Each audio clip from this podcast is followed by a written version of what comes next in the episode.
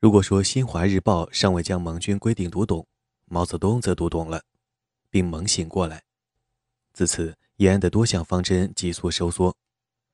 毛曾于八月二十日电令华中局：“你们发动上海起义的方针是完全正确的，望坚决彻底执行此方针。”仅仅时隔一日，毛又于二十一日急令华中局停止，电称：“浙东主力到上海有被消灭危险，不如仍在浙东。”日本投降条约即将签字，蒋介石已委任上海官吏。在此形势下，上海起义变为反对蒋介石，必被镇压下去。接到延安指示之后，上海起义计划立即取消。八月二十一日，赖传珠日记载：中央要我们停止上海武装起义时，特令叶飞率领的一个团及谭启龙停止行动。毛之所以要求停止上海起义，其理由是必被镇压，被谁镇压？毛电却未指明，而这一点恰恰是全部问题的关键。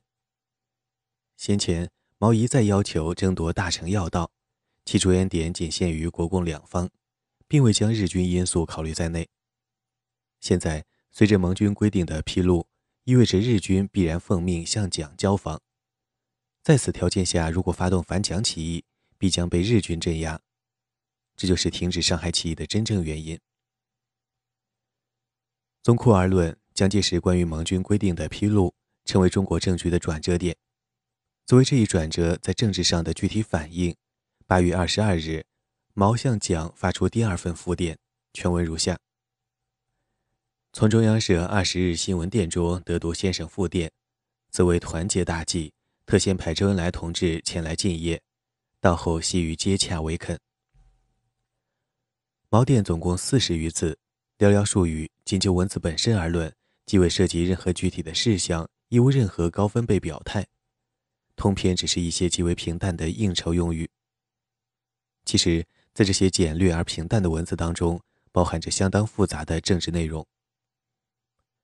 毛志讲的头一份复电，其核心是提出朱德要求作为谈判的先决条件，而毛的二次复电，其核心便在于。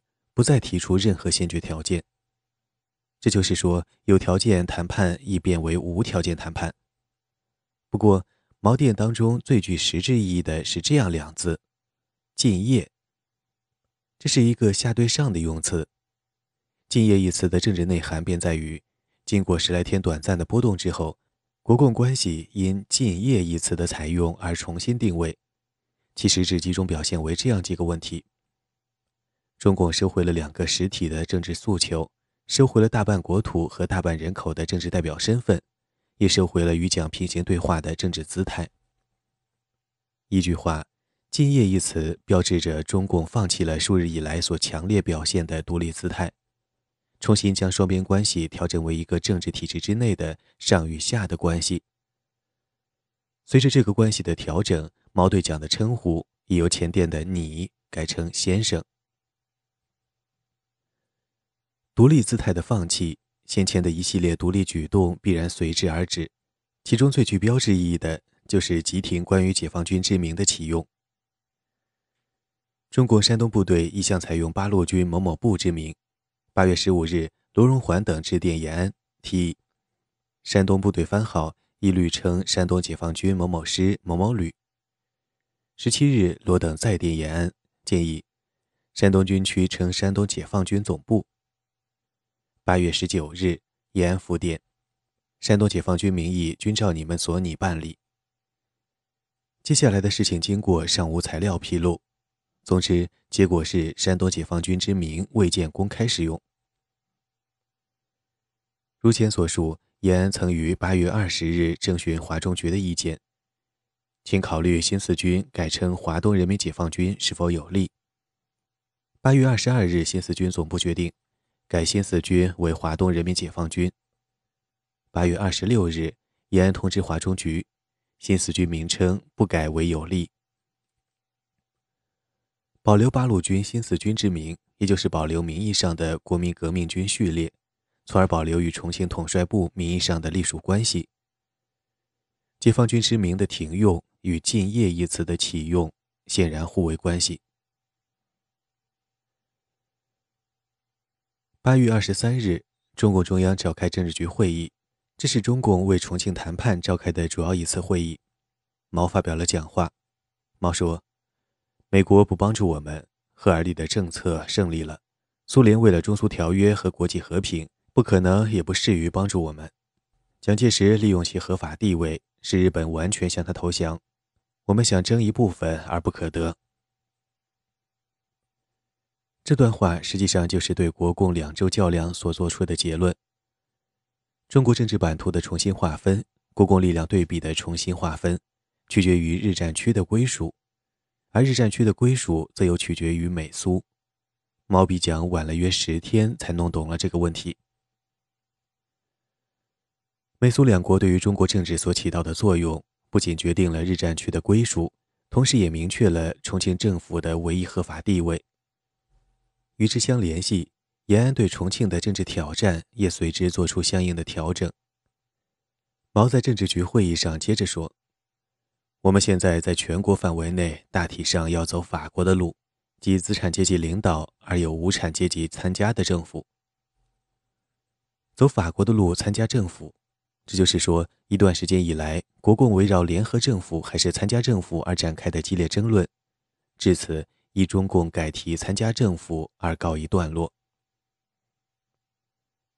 此时，周恩来为中共方面草拟了一个谈判方案，其第一条是要求承认解放区的民选政府和军队，此外还提出了参加联合国会议、成立联合政府等等要求。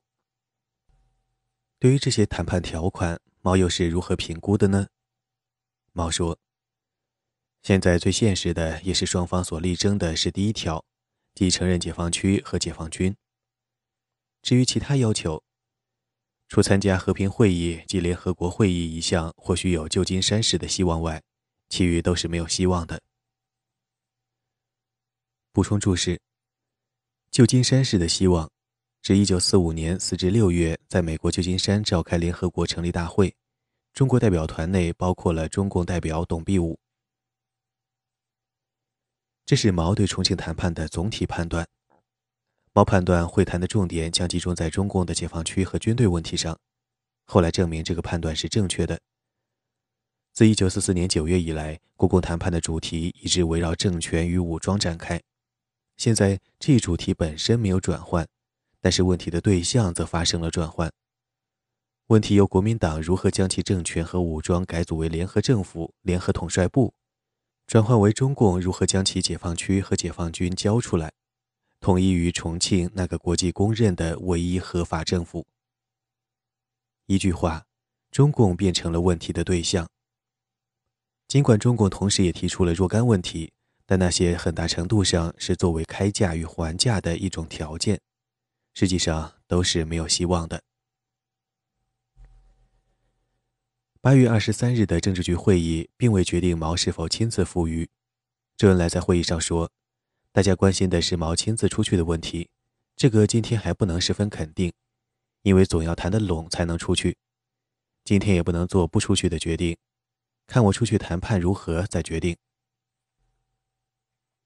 张闻天说：“同国民党谈判还是要采取攻势，讨价还价总是要赚点钱，要拿出不怕决裂的姿态。”寸土必争，但某些必要的让步还是要的。毛主席不必马上去，可以等谈的差不多时去。而且成交是否一定要毛主席去也不一定，要看谈判如何再讲。周章等人的发言主要是谈毛本人是否富于问题，而做政治总结的仍然是毛。这次会议实际上是为国共两州的较量做出结论，对国内外形势做出分析。并且决定了中共参加重庆谈判的基调。我们要准备有所让步。中国内定的最为重大的政治让步就是参加政府。这一让步表明，数月之前中共七大所制定的联合政府的政治路线，至此遭遇重大的政治挫折。八月二十三日，中共政治局会议前后。苏联方面曾两次来电敦促毛泽东赴渝，苏方原电现已不存，其内容均为当事人所回忆的大意。八月二十二日，苏方来电大意为：中国不能打内战，否则中华民族有被毁灭的危险。毛泽东应赴重庆和谈。该电的目的是促毛复渝，而理由是中华民族有毁灭的危险。据说这一点曾引起毛极大的不快。此后，苏方又有一电致毛，大意为：尽管蒋介石挑衅想打内战消灭你们，但是蒋介石已再三邀请你去重庆协商国事。在此情况下，如果一味拒绝，国内国际方面就不能理解了。如果打起内战，战争的责任由谁承担？该电的目的仍然是促毛复渝，但说理则充分得多，尤其是国内外的理解以及内战责任两点提醒相当透彻。这两点是毛在二十三日的政治局会议上所没有讲到的，足以引起毛重新认识富裕问题上的政治得失。多年之后，在一九六零年召开的一次北戴河会议上，周恩来谈到这件事，周说。苏联当时要我们服从他的外交路线，生怕跟美国发生冲突，生怕中国内战打起来会引起又一次大战，所以斯大林用很严厉的口气要我们去重庆谈判。周又说，斯大林认为，如果我们要对国民党进行自卫反击战争，美国就会用飞机、大炮、海军帮助国民党，苏联也得受中苏友好条约的束缚，在道义上支持国民党政府。他就是给我们这样大的要挟，硬是要压我们同意接受和平谈判。周恩来称斯大林的来电是要挟，硬是要压我们，表明苏方的确施加了一定的压力。对此，美国方面持这样的看法：美国国务院在一九四九年发表的白皮书中认为，毛氏即毛泽东，出人意料地接受邀请而到重庆。可能部分的由于一九四五年八月十四日由中苏条约的宣告所促成，该条约保证苏联援助作为中国唯一的政府的国民政府，也就是在毛应邀赴渝的诸多成因当中加入了苏联因素。另外，作为国共谈判的当事人，同时又作为中苏谈判的当事人，汪世杰的看法是这样的：蒋先生三点毛泽东。促其来于商和平建国大计，毛氏突又应允来于，改中苏条约成立后，中共之势力亦孤也。实际上，苏联会以暗中促使中共和中央政府妥协。这个看法也是强调苏联的因素。总之，在毛复渝谈判问题上，苏联因素究竟有无作用，有多少作用，尚待研究。同样是在八月二十三日，蒋第三次致电毛，内称：“诚派周恩来先生来渝洽商，至为欣慰。为目前各种重要问题，均待与先生面商，时机迫切，仍盼先生能与恩来先生会然协临，自已准备飞机迎亚。”该电之意等于公开示意，周不能替代毛，将目标锁定毛。由于中共二十三日政治局会议的决定使周恩来先去，八月二十四日，毛第三次复电讲：“鄙人既愿与先生会见，共商和平建国之大计。此飞机到，恩来同志立即赴渝进业，第一准备随即赴渝。”这回毛明确承诺赴渝，但提出一个周先毛后的行程安排。然而，仅仅时隔一天，八月二十五日，毛致电魏德迈，表示。鄙人及周恩来将军可以携赫尔利大使同机飞渝，望应蒋委员长之约。为何忽改行程，立即赴渝？因为蒋以三邀，根据中国约定俗成的惯例，三邀是一个上限。蒋的文章已经做完，很难说还会有四邀了。八月二十六日，中共政治局再度研讨毛赴渝一事。毛说。我去重庆的问题，昨晚政治局戚同志与若飞同志商谈，决心答复魏德迈的电报，去，这样可以争得全部主动权。要充分估计到蒋介石逼我城下之盟的可能，但签字之手在我，必须做一定的让步。我们让步的第一批是广东至河南，第二批是江南，第三批是江北。如果这些还不行，那么城下就不盟。准备做班房。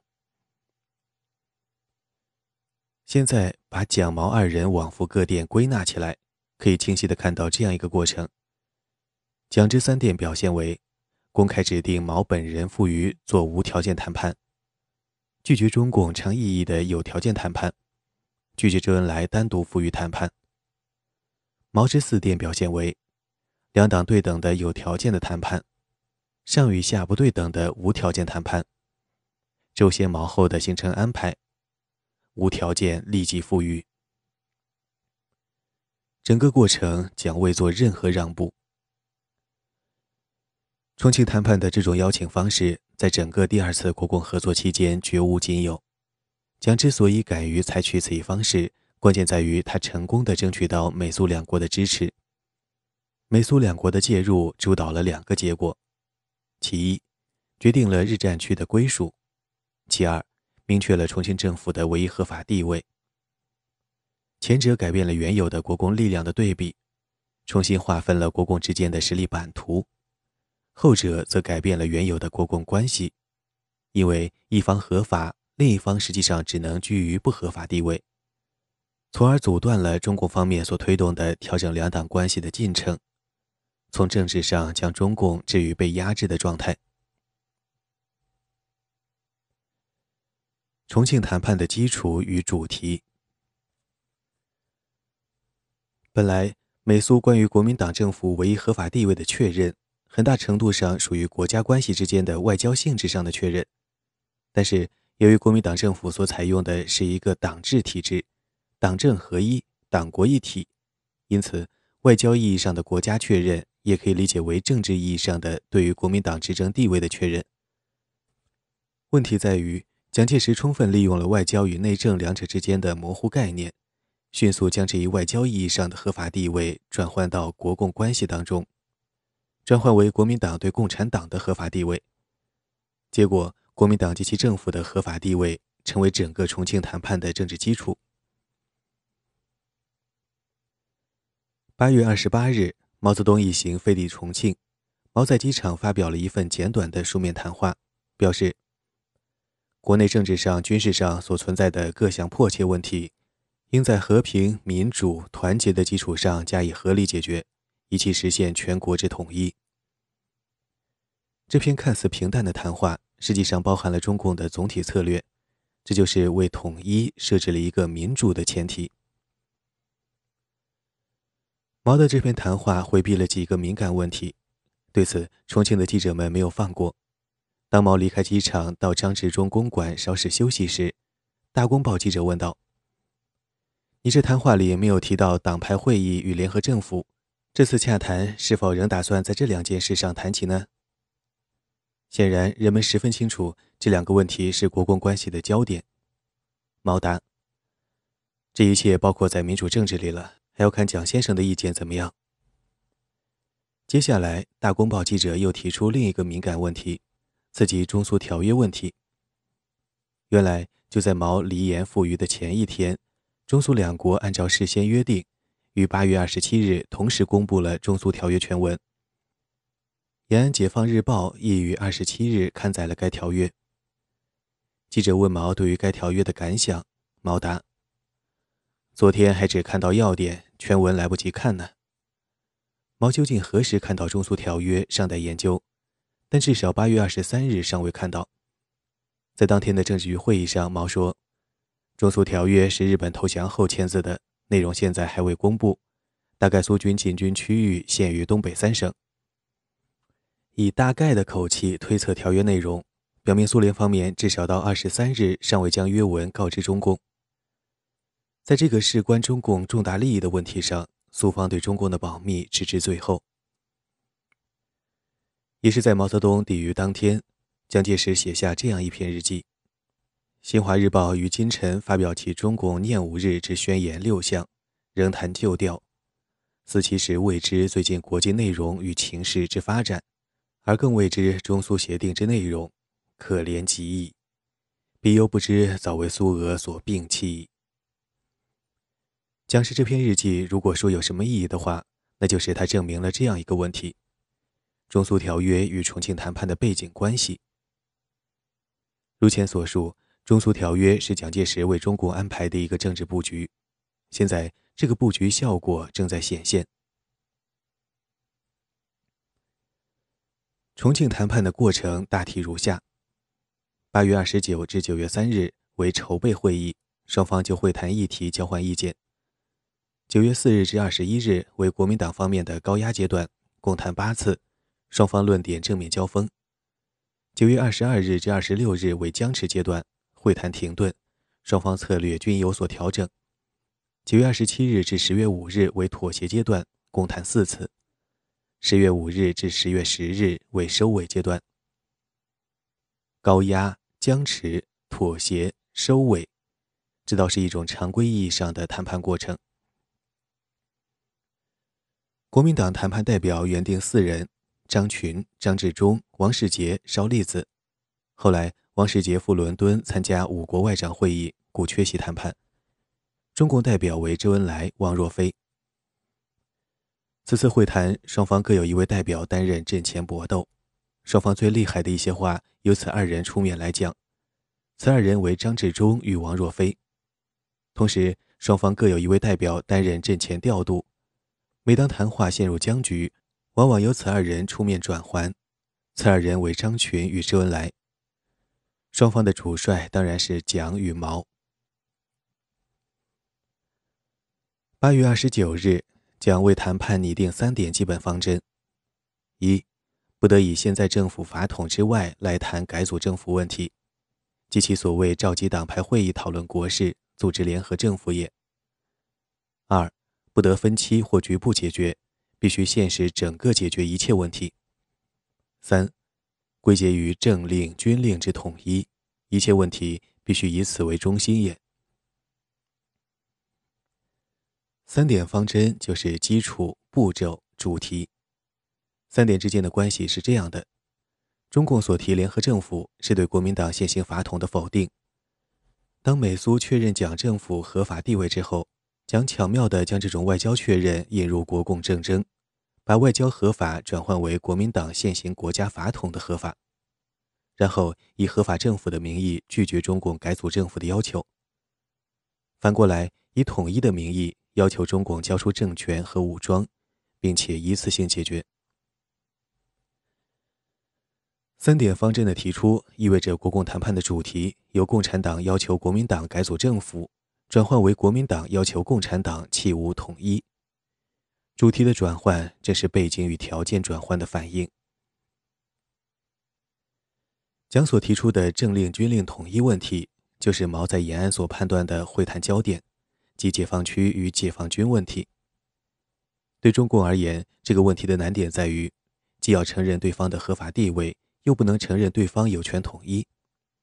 因此，从现象上看，重庆谈判从始至终表现为这样一个过程：一个合法的中央政府与一个拥有独立地方政权和独立武装的政党，围绕统一与独立展开反复的争论。为确保成功。蒋为谈判制定了这样一项基本策略：政治与军事应整个解决，但对政治之要求予以极度之宽容，而对军事则严格之统一，不稍迁就。蒋之所言提出了一个政治学问题：民国政治的一个基本特征在于，政治以武力为依据，解决了武力等于解决了政治。蒋介石深谙此道。故而提出以政治上的极度宽容来换取军事上的不少迁就。然而，蒋介石的全部不幸便在于，他的对手是毛泽东。毛早已明确指出，在中国离开了武装斗争，便没有共产党的地位。就在数月之前的《中共七大报告论联合政府》一文中，毛几乎直接针对蒋所提出的这个问题做出了回答。毛说。这些人们向共产党说：“你交出军队，我给你自由。”根据这个学说，没有军队的党派该有自由了。但是，一九二四至一九二七年，中国共产党只有很少一点军队，国民党政府的清党政策和屠杀政策一来，自由也光了。现在，中国民主同盟和中国国民党的民主分子没有军队，同时也没有自由。没有军队，同时没有自由，正因为毛在政治与武力的关系上始终保持清醒认识，因此毛在延安提出走法国道路参加政府的同时，则又强调：只要把军队拿在手里，就有办法。基于这个一贯认识，中共参加重庆谈判的基本策略与蒋完全相同，同样是政治上可做若干让步，但军事上绝不做任何实质性让步。九月二日，蒋在日记中写道：“下午考虑对共方略甚切，忽觉上帝赐予智能。此时对共党应以主动与之妥协，并投其所好，准予整编十二师部队。如其真能接受政令军令，在政治上当准备委派共党二人以省之主席，使其满足一时，以观后效。”在这里，蒋对中共的开价是十二个师。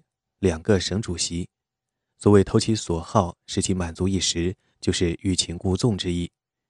这是蒋介石收复政敌而通常采用的谋略，并且屡试不爽。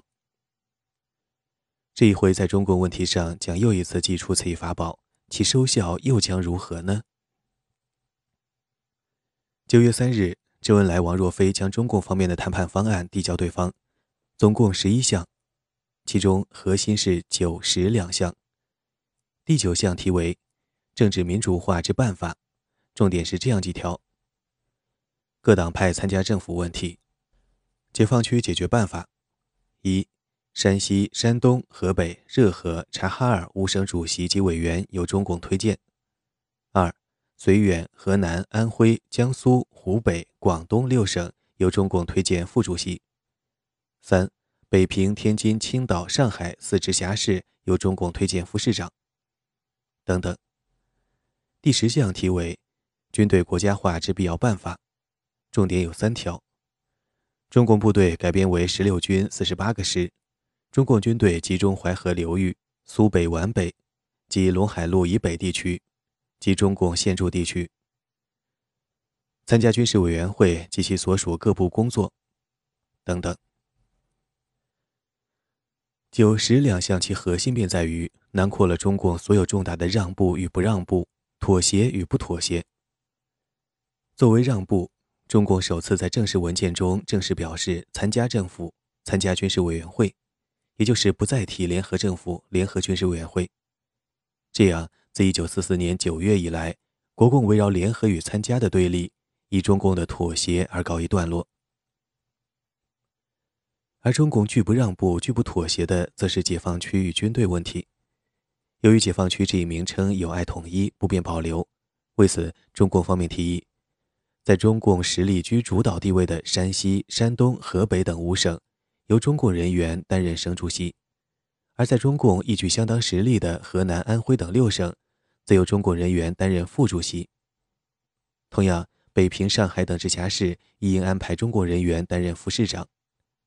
由中共人员担任地方行政职务的实质，就是去除解放区之名，这样国民党可以在名义上完成行政统一，但解放区的实体则保留下来。军队问题的核心，表面看是个数额问题，实际上是驻地问题，也就是中共军队必须驻于中共辖区、解放区，而不能驻于其他地区、国统区。中共所提驻军区域。淮河流域、陇海路以北地区，就是指解放区。这个问题的实质就是军政合一，不能分离。这个问题成为重庆谈判的重点议题之一。收到中共提案之后，将在当天日记中写道：“在此万众欢腾之胜利日，而共毛之态度又变，要求无厌。凡要求华北五省主席与北平行营主任，皆要委任其人。”并要编组其共军四十八万人，以为与所提之十二师三倍之数，共匪诚不可理喻也。此事唯有赖地利之成全矣，痛心极矣。所谓痛心极矣，表明投其所好，使其满足一时的谋略落空了。毛泽东抵御当日，因手握中苏条约，讲以一种鄙夷的口气称中共可怜极矣。那么？从可怜极矣到痛心极矣，反映了什么？至少表明中苏条约对中共的影响并非讲的期望值那样高，中共的命运由自己掌握。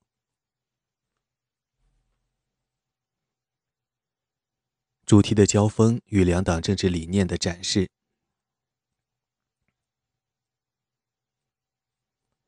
重庆谈判的主题是统一，具体而论就是解放区的统一。统一问题既是一个现实利益问题，又是一个政治理念问题，因此围绕统一的争论，既是双方现实利益的正面碰撞，又是双方政治理念的集中阐述。当具体的条件谈判僵持不下时，双方便转入抽象的理念阐述，以求得有力的政治依据。当抽象的理念阐述还是僵持不下时，双方又转入具体的条件谈判。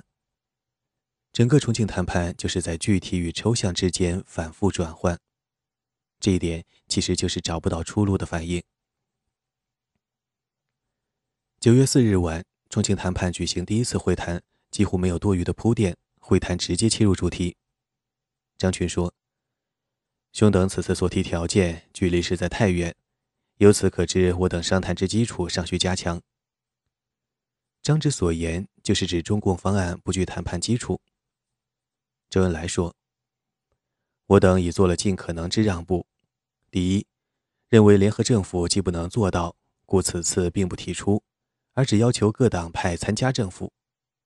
第二，召开党派会议产生联合政府之方式。”国民党既认为有推翻政府之顾虑，故我等此次根本未提党派会议。第三，国民大会之代表，中共主张普选，中共虽不能放弃主张，亦不反对参加，现亦未打算在北方另行召开会议。凡此让步，皆为此次谈话之政治基础。周之所言，就是把中共重大的政治让步做了一个集中说明。首先，明确表示不提联合政府，改提参加政府。其次，所谓党派会议，其原意是由该会议产生联合政府。既然已不提联合政府，党派会议自然取消。其三，国大代表问题，既坚持普选意见，又不反对参加，实际上就是不妥协的妥协。其四，北方会议就是指解放区代表大会，不开这个会。就是指不再成立解放区联合委员会。周恩来的意思就是，中共的这些让步足以作为谈判的基础。但是，中共的这些政治让步，对方似乎并无兴趣。作为政治对手，国民党代表不难看出问题的关键所在。张群说：“兄等昨日所提出之九十两条，是为问题之症结所在。”这就是说，在重庆谈判的头一次会议上，问题之症结便被锁定在中共提案的九十两条。张群接着说：“我们站在国家行政立场说，我们国家要求政令的统一。直接点名谈判主题：统一。所谓行政统一，就是指解放区问题，具体讲，就是指中共关于山东等地的行政职务要求。”对此，周恩来的解释是：中共的要求并不违反政令统一，我党所争者唯在人事与组织。基于政令统一的原则之下，我党只求人事与组织之调和配合，而绝非于中央体制与法令规章之外，另外成立一种相反的体制与法令系统。周的意思是，中共关于地方行政职务的要求，只是为了安排人事与组织。这些地区所奉行的法令规章与中央则是统一的，而法令规章统一就是政令统一。周恩来关于统一的解释，就是对中共有权保留解放区的解释，只是这个解释较为温和，较为顾全对方的体面。那么，中共有权保留解放区，其依据是什么？这个话留给王若飞来讲。王说。我党今日所要求于政府者，亦无非在于事实之承认。此种继承事实，如不蒙政府合法承认，则客观上仍然存在。今日我党客观之事实为何？即拥有一百二十万军队，十九个解放区政权。这里的事实就是实力，而实力就是维护中共地位的依据。周王的发言一软一硬。构成一种两手组合。周王发言其核心是统一之名不能抹杀中共的地位，统一之名不能取消解放区。这就引出一个问题：中共应当怎样获取自己的政治地位呢？张群说：“作为政治地位，不必与解放区相提并论，也就是将政治地位与解放区视为两个问题，要求两者脱钩。”王若飞说：“承认中共之政治地位，必须承认中共解放区之事实，也就是将两者视为一个问题，不能脱钩。”张治中说。中共是否必须争地盘、争军队，是保证其地位？若非兄说要承认事实，我当然承认你们有文武人员的事实，但兄等亦需承认一事实，即国家已走上现代统一道路的事实。国家为酬庸将领，绝不能学古代的裂土封侯。把解放区问题称为裂土封侯，这是整个重庆谈判过程中国民党代表所说的最厉害的一句话。张群与张治中的发言同样是一软一硬，同样是一种两手组合。与通常的谈判程序相同，首次会谈通常侧重于提出问题。在首次会谈中，两党都向对方提出一个问题。国民党的问题是：我们站在国家行政立场说，我们国家要求统一。共产党的问题是：承认中共之政治地位，必须承认中共解放区之事实。双方所提问题的核心就是重庆谈判的主题：解放区应当如何统一？中共的拟议是去除解放区之名而保留解放区之实，对于统一实际上是抽象承认而具体否定。国民党的要求则是中共的政治地位不应与解放区相提并论，对于中共的地位同样是抽象承认而具体否定。国民党之所以能够提出统一，其依据是我们站在国家行政立场。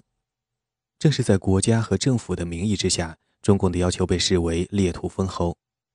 那么，中国要改变此一局面，便必须对政府这一概念作出解释。九月八日，双方举行第二次会谈。周恩来说：“有舆论说我们为割据，自此理论之争，我方亦将强调结束党治，召开党派会议。”组织联合政府以相对抗。本来我方提案主张召开党派会议，成立联合政府，如能通过，即可结束党治，实行普选，而一切军队之整编、省区问题之处置，皆可由联合政府办理，既不必再如今日要就个别问题来商谈。只以此项提案未曾获得政府之同意，所以这次毛同志来渝，即不再提，而改提日前之十一项建议。此次建议之精神，在承认国民党政府的法统与蒋主席的领导地位。在这里，周恩来提出了党治这个问题，以及国家政府处于国民党党治之下，而党治政府无权解决统一问题，只有联合政府才能解决统一问题。提出党治，就是对国民党政府的统一依据的否定。同时，周又明确表示，承认国民党政府的法统。并不一味否定到底，从而为谈判留出回旋余地，此即有理有利有节。周的发言只是开一个头，同样更深一步的话留给王若飞说。王说：“今要解决国共两党问题，必须承认现实，即两党皆有军队，皆有政权。此次我等来渝，乃正视现实，承认国民党政府之法统。”与军令政令统一之原则，但亦要求政府承认我党解放区与军队彼此互相承认，正视现实，是能求得问题之解决。前次谈判双方是以政府和政党的地位对话，由于地位不对等，因此解放区问题被指为裂土封侯。此次王若飞发言的核心就是把双方关系变为两党。称双方的政权、军队皆属两党。所谓两党，就是对等。既然双方的政权、军队均属两党，那么国民党便无权统一共产党，而应相互承认。王若飞之意，张治中当然听懂了。张说：“兄为两党皆有军队，殊有未当。现在中央军队并非国民党之军队，乃是国家的军队。将来国民大会制颁宪法，实施宪政，本党还政于民，则军队即是人民的军队。既然国民党已无军队，则中共符合理由要保持其一党所私有之军队。张治中发言的核心就是将双边关系由两党推回到政府对政党的地位。只有坚持这种关系，才能将中共武装置于一党所私有之军队。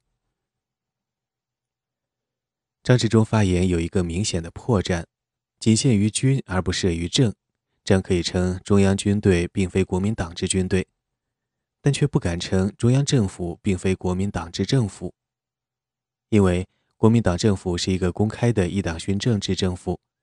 既然政府还是一个党制政府，却又称军队并非国民党之军队，这就没有说服力了。王若飞说。国民党现在尚在党治时期，故所称中央军队尚是国民党之军队。党治这个问题已经点明，作为国家的军队又被推回至国民党之军队，国共两军重新回到接触两党的对等地位。这样问题又回到十点：一党不能统一另一党。眼见张治中与王若飞各说各的，邵力子便换一个说法。一起打开统一这个僵局。少说，今中共要促成国家和平统一，而又要政府承认其所造成之继承事实，是不可能。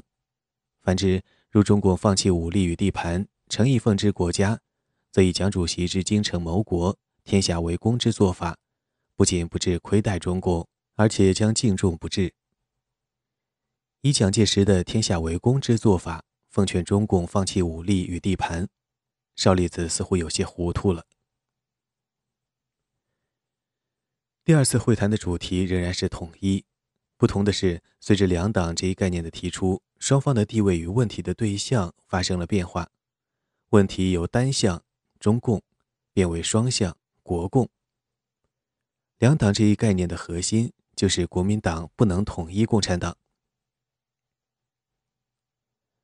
此次会谈，周恩来、王若飞头一次明确表示承认国民党政府的法统，但又同样明确的要求政府承认我党解放区域军队。因此，对于国民党的法统，周王实际上还是抽象承认而具体否定。八月十六日，毛泽东曾以朱德名义复电蒋介石，其中表示：“你及你的政府为人民所不满。”不能代表中国解放区及中国沦陷区。仅仅时隔二十天，中共代表却又明确表示承认国民党政府的法统。否定与肯定之间形成一种巨大的政治反差。九月十日、十一日、十二日，双方举行第三、四、五次会谈，主要议题是政治会议与国大问题。根据张治中的建议。政治会议的名称定为政治协商会议。九月十三日，延安中共中央书记处通报各中央局，将表面上对毛、周、王招待很好，在社会上造成政府力求团结的气象，实际上对一切问题不放松、削弱以致消灭我的方针，使用强大压力企图迫我就范，特别抓紧军队国家化问题。因此，在谈话态度上，只要求我们认识与承认他们的法统及军令政令的统一，而对我方则取一概否认的态度。此即初期会谈的状况。